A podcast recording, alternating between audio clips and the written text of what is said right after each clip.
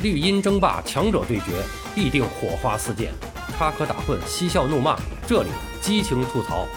欢迎来到巴多的有声世界，咱们一起聊个球。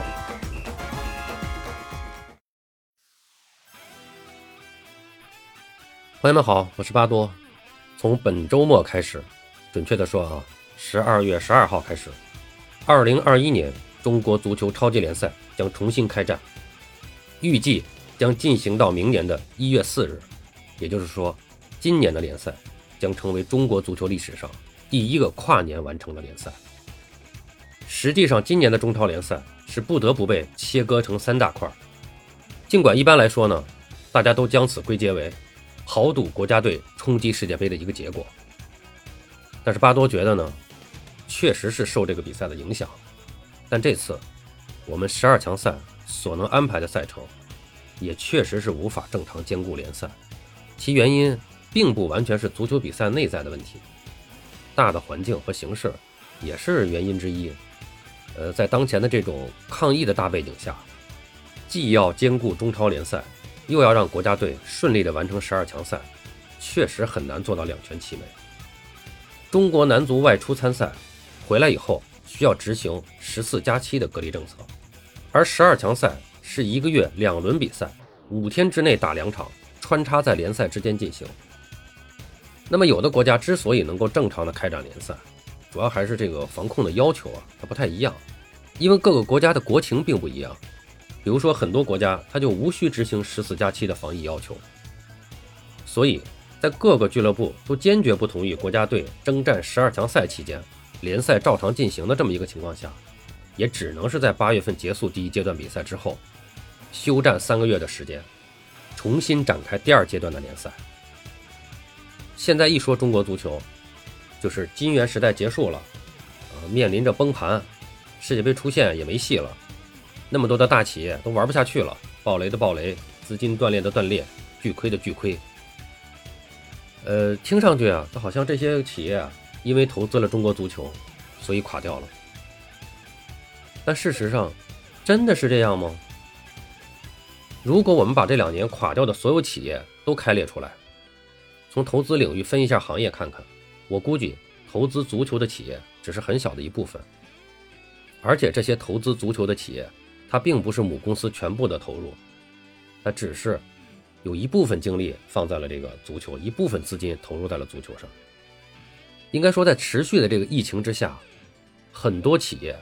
很多企业都出现了严重的资金问题。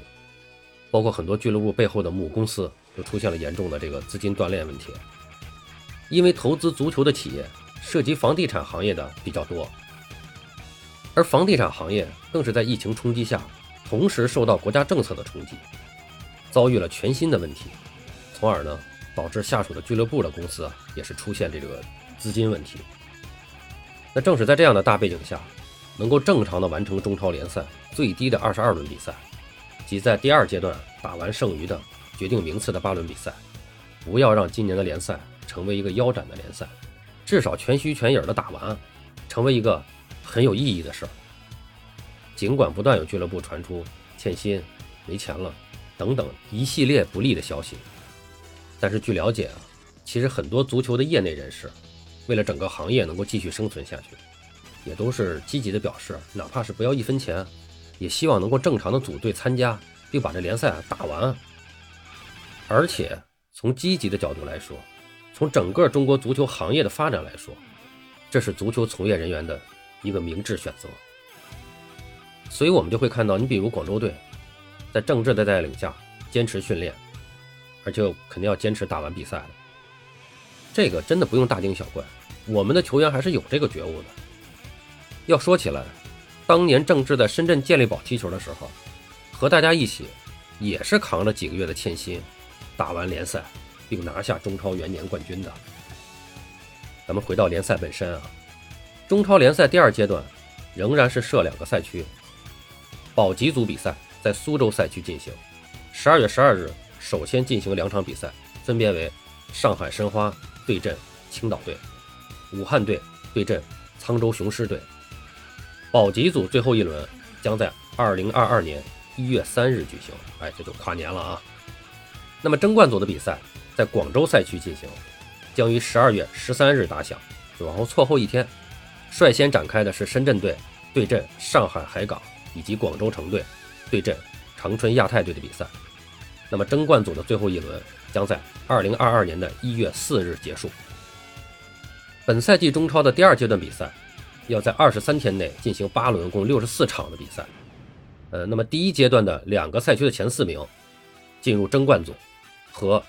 第一阶段两个赛区的后四名进入保级组。那么各八支球队进行双循环赛事。第一阶段同赛区的球队将不再进行比赛。坦率地说，今年中超联赛的第二阶段比赛，广州队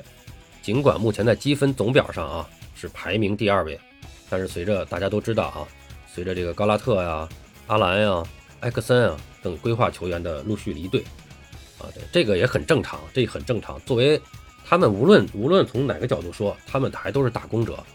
我打工拿不到薪水了，那么我到别的球队去，甭管是回到巴西还是去别的球队，有聘用我的，有给我开工资的，我就继续去那儿踢，这个天经地义，这没什么可说的。这个，那么广州队更新报名参赛球员名单，再加上先前的这个欠薪传闻，训练不正常。那么我估计啊，在今年联赛冠军的这个竞争中啊，已经不具有太多的这个竞争力了。那么就目前争冠组的八支球队来看，今年联赛的冠军最大概率可能会在山东泰山和上海海港两个队之间产生。按照规程，在第一阶段比赛中已经相遇的球队将不会在第二阶段再交锋，所以长春亚泰队在第一阶段对阵上海海港的时候，二比一胜，零比零平。就已经让上海海港落后了山东很多分，可以这么说，海港队在总积分表上少山东队的五分，那么大概率就是在长春亚泰队身上丢掉的。所以在第二阶段的比赛中，长春亚泰队和山东泰山队的两场比赛战况如何，可能会左右这个冠军的归属。毕竟，长春亚泰队如果能够从山东队身上拿到较好的分数的话，那等于直接缩小了与领头羊之间的积分差距。对亚太队自身啊，出战明年的亚冠联赛也是大有裨益的。那么除此之外，上海海港队与山东队之间的两轮直接对话，更将直接决定今年联赛冠军的归属。在十二月十九日第十七轮的角逐中，如果海港队无法击败山东队，那么原本较山东队少五分的海港队恐怕将直接退出争冠的竞争行列。而且，对山东队而言，第二阶段的八轮比赛中，与先前来自苏州赛区的北京国安队、河北队交锋的时候，那可能遇到的困难不会有那么多。毕竟后两者目前的大形势，就决定了他们并不是去拼明年的这个亚冠资格，而是首要的是生存问题。所以呢，这个难度啊，相对要小不少。而广州赛区除了山东队之外，深圳队、广州队。相对还是有点想法的。那么深圳队在出征之前已经提出希望为明年的亚冠席位而战，所以呢，第一阶段广州赛区的球队在第二阶段的比赛中，或许会全力给上海上港制造麻烦，这就让上海上港队的夺冠之旅，相较于山东队会更为艰难。那么在某种程度上，今年中超联赛第二阶段比赛的保级组的争夺，这个激烈程度可能要强于争冠组。先前亚足联已经公布了中超可以出战明年亚冠联赛，获得亚足联颁发的参赛许可证名单，但迄今为止啊，中超尚未有一家已经明确获得参赛许可证，只有六家俱乐部尚待进一步审核，而五家，即山东泰山、广州深圳、长春亚泰、上海海港都集中在争冠组，只有上海申花一家在保级组。那这多少啊，就会影响到这个争冠组的争夺，因为没有争夺亚冠资格的压力，这或许会让球队的竞争欲望就受到一定的影响。那么相比之下，保级组的形式则完全不同。尽管中超联赛实施扩军，今年的中超联赛最后两名将不会直接降级，但以目前中超后几名的实力与水准，遭遇中甲联赛的第三名、第四名，恐怕未必就有把握肯定取胜。特别是像目前排名倒数的青岛队、大连人队、呃天津津门虎队等等，这整体实力啊原本就不强，而且球队所在这个当地政府对于俱乐部下一步的生存也是在静观其变。如果继续留在中超行业，或许还有救；一旦降级，这个俱乐部还能不能生存下去，这真的很难说了。那么在这种情况下，各队之间的每一场比赛恐怕都事关生死。如果能够留在中超行列，不管是俱乐部，亦或是球员，至少还有继续活下去的意义和必要。所以，这其实都将会进一步激发球员的潜能，为饭碗而战嘛，为生存而战。这也就决定了未来保级组的争夺激烈程度，或许将超过争冠组。毕竟，争冠组大多数球会现阶段都处于一个无欲无求的状态，而保级组大多数球会都有着强烈的生存欲望。无论怎样，巴多还是认为联赛是一个国家足球的真正灵魂。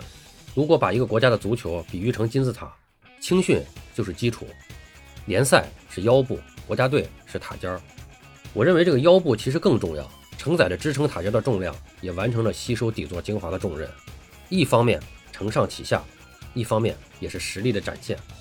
真心希望有关部门真正的把联赛重视起来。原本足协呢只是抓国家队，这就有问题。现在足协的上级认为足协有问题，要亲自出手了。但是他们出手是什么呢？还是把着力点放在了国家队上？哎，我来亲自抓国家队。这难道不是在错误的道路上越走越远了吗？巴多人微言轻，但还是要大声疾呼：回归联赛吧！联赛才是一个国家足球的灵魂。好了，今天咱们就聊这么多，感谢您的收听，欢迎订阅由喜马拉雅出品的《巴多聊个球》，我们下期再见。